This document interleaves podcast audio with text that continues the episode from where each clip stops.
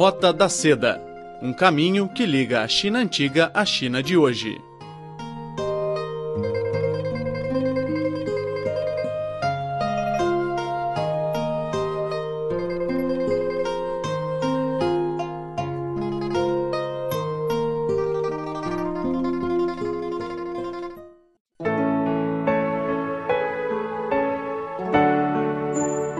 Caro amigo, seja bem-vindo a mais uma edição da Roda da Seda. Sou Silvia Jin.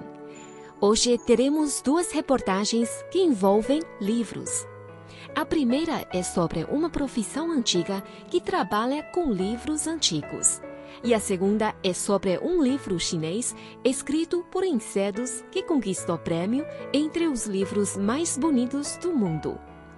Para finalizar o programa, teremos uma fábula chinesa para nos refletir e pensar sobre a vida.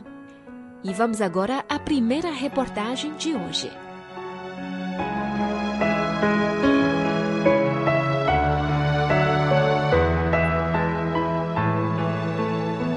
Grande sucesso dos documentários Mestres da Cidade Proibida e Grandes Artesãos da China, a profissão de restauradores de relíquias, uma arte que andava esquecida, voltou a despertar o interesse do público chinês. Na Biblioteca de Livros Antigos, sediada em Beijing, menos de 20 restauradores profissionais se dedicam à recuperação de livros milenares e obras raras. Qual é a rotina desses profissionais e como é a realidade da recuperação e consertação de livros antigos na China? Vamos agora conhecer a vida de dois restauradores da biblioteca. Livros antigos castigados pela ação do tempo, com folhas danificadas e páginas empolaradas, são recuperados por restauradores.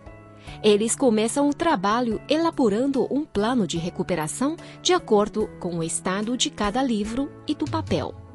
Li Yidong, nascido em 1989, é licenciado em História de Belas Artes e mestre em avaliação de caligrafia e pinturas ancestrais da China. Depois da formação acadêmica, se candidatou ao emprego da Biblioteca Nacional da China e tornou-se um dos restauradores mais jovens da biblioteca. Logo na primeira aula, ele aprendeu como fazer cola em pasta. Ele recorda que esta é a sua primeira lembrança. 早晨来了之后嘛，就是先打浆糊， 因为我们修书就是要用到淀粉浆糊。早晨来的时候，precisamos usar cola em pasta feita de farinha para recuperar os livros. Então, a primeira coisa que fizemos ao chegar ao trabalho de manhã é preparar a cola. Como ela é muito condensada, precisamos dissolvê-la para colar as páginas. Antes de começar a restauração, é preciso fazer um arquivo isto é, tirar fotos da forma e do estado original do livro, bem como das informações básicas. Depois do concerto, tiramos fotos outra vez para arquivá-lo. O processo existe para termos uma comparação do seu estado atual e do estado anterior. Durante um ano e meio desde que chegou à biblioteca, Li Yidong tem seguido seu mestre na restauração de livros, Du Weisheng. Com 65 anos, o mestre Tu é sucessor da recuperação dos patrimônios culturais e imateriais da China. Perguntado sobre a experiência que mais lhe marcou, o mestre Tu, que possui 43 anos de experiência no setor, confessou estar sempre zeloso com as obras, como se caminhasse por uma fina camada de gelo. 一个是敦煌的，还有一个叫西夏的东西。你看西夏有一件东西，就是一个佛经的废话，西夏的那个那个说法图，应该说是难度 As obras mais difíceis que eu já recuperei são os documentos de Dunhuang e as pinturas budistas da dinastia Xia do Oeste. Só para abrir um rolinho das pinturas da dinastia Xia do Oeste, levei uma semana. É preciso ter sempre muito zelo e cautela nesse ofício. Mesmo quem atua na área há 30 anos deve tomar muito cuidado. Os tipos de papéis são diversos. Ainda que produzido pela mesma fábrica, o papel varia a cada estação. A recuperação de livros é um trabalho que exige muita experiência. Uma pessoa que trabalha cinco anos em uma determinada área é considerada experiente em muitas profissões. Mas para a restauração de livros antigos, cinco anos é apenas o começo. Experiências acumuladas por dezenas de processos técnicos, como desmontar, lavar e reparar livros, são o maior deleite para os restauradores. O mestre Tu Weisheng acredita ser necessário acompanhar as inovações e abraçar as novas tecnologias. 首先，一个是你得把破损这个记定，以什么为主的破损。 para recuperar um livro, o primeiro passo é avaliar sua danificação. Depois, estudar sua fibra e a composição do papel. Com base nisso, começa a restauração. Antigamente, nossos mestres tocavam o papel para sentir sua textura e o analisavam a olho nu. Agora temos o microscópio. Para sentir a textura do papel, tocando nele, são necessários 10 anos de experiência.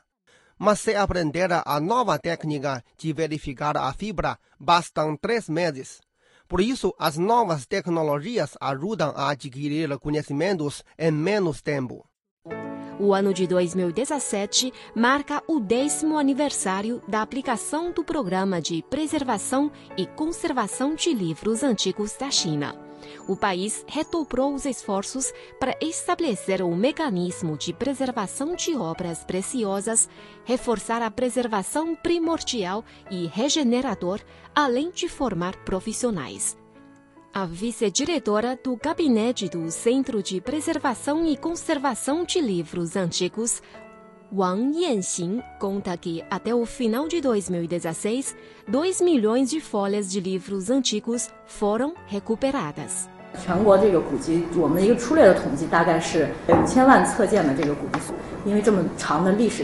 Os livros antigos colecionados pelas bibliotecas e museus de todo o país somam mais de 50 milhões de volumes e a sua danificação é muito severa. Desde 2012, foram criados 12 centros nacionais para a restauração de livros e até o ano 2016 recuperamos cerca de 2 milhões de obras.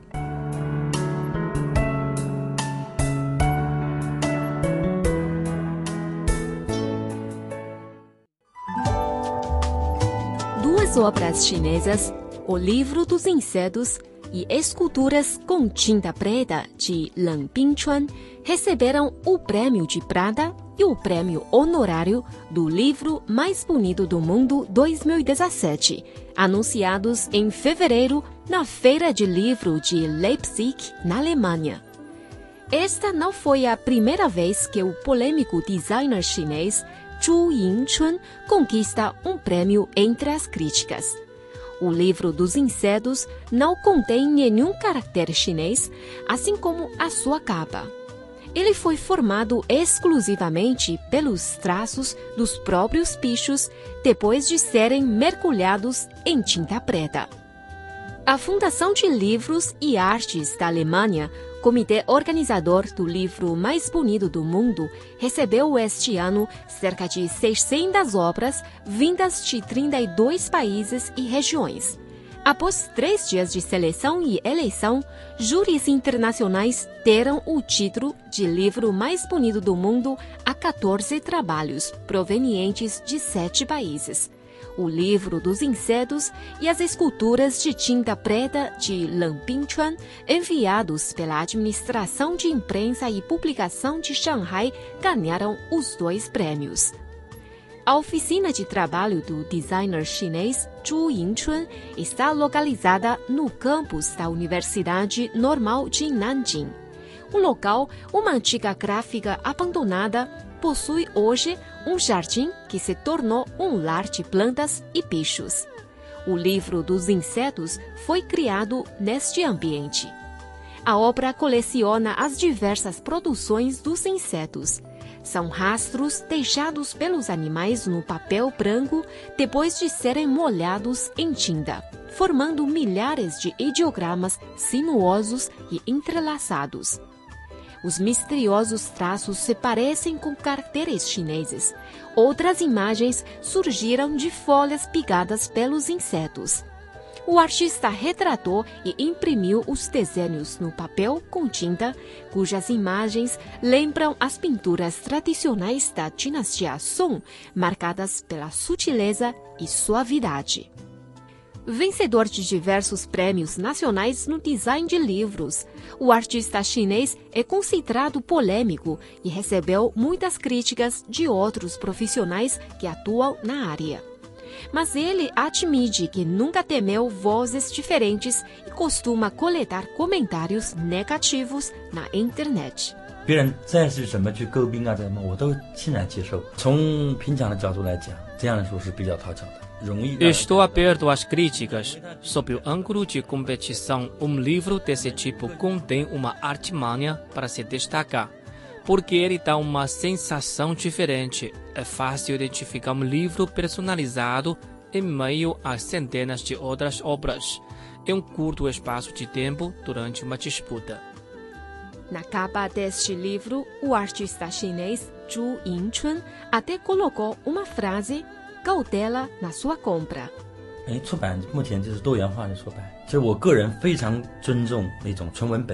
Respeito muito os livros que apresentam exclusivamente textos.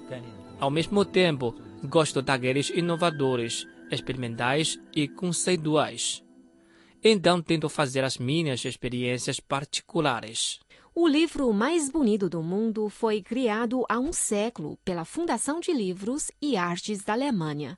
Representa a honra sublime do setor de design de livros. Os livros ganhadores são exibidos na Feira de Livros de Leipzig e na Feira de Livros de Frankfurt, na Alemanha, além de participarem de turnês mundiais.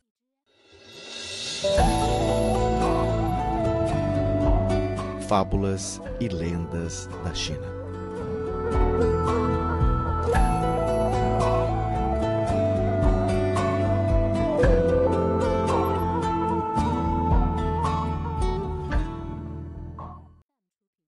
Para entrar na cidade, corte o bambu. Era uma vez um carpinteiro do reino Lu que vivia na China antiga. Certo dia, um cliente precisava de uma vara de bambu bem comprida e pediu para o homem procurar na montanha.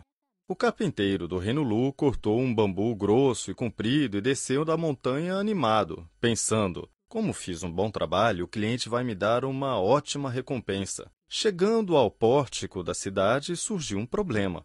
O bambu era tão comprido que não passava pelo portão. Quando era carregado de forma vertical, batia na parte de cima. Quando o carpinteiro levava a peça na horizontal, ficava preso nas laterais do portão. Mesmo tentando várias vezes até perder o fôlego, o carpinteiro não conseguiu entrar com o bambu. Um velho que estava ao lado, observando o que estava acontecendo, zombou do homem. Você é realmente um tolo e tem uma cabeça dura.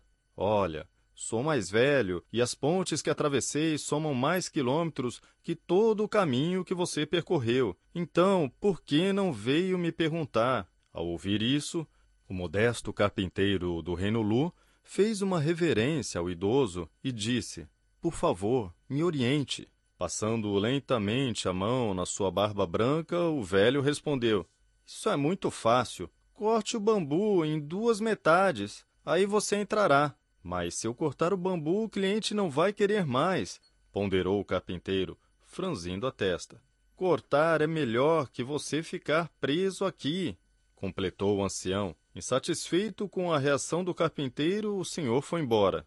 Apesar de não querer cortar o bambu, mas sem encontrar outra solução, o homem acabou serrando a peça e finalmente passou pela muralha. Ou seja, não ocorreu a nenhum dos dois que bastaria entrar pelo portão com um bambu atravessado. Ao julgar o carpinteiro como um ignorante, o velho homem que se acha inteligente consegue ser ainda mais ridículo. Moral da história: experiência nem sempre é sinônimo de sabedoria. Bom, caros amigos, a Roda da Seda fica hoje por aqui. Muito obrigada pela sua sintonia. Na semana que vem voltaremos com mais conteúdos interessantes e novidades para vocês. Não percam! Sou a Silvia Jin e até a próxima. Tchau, tchau!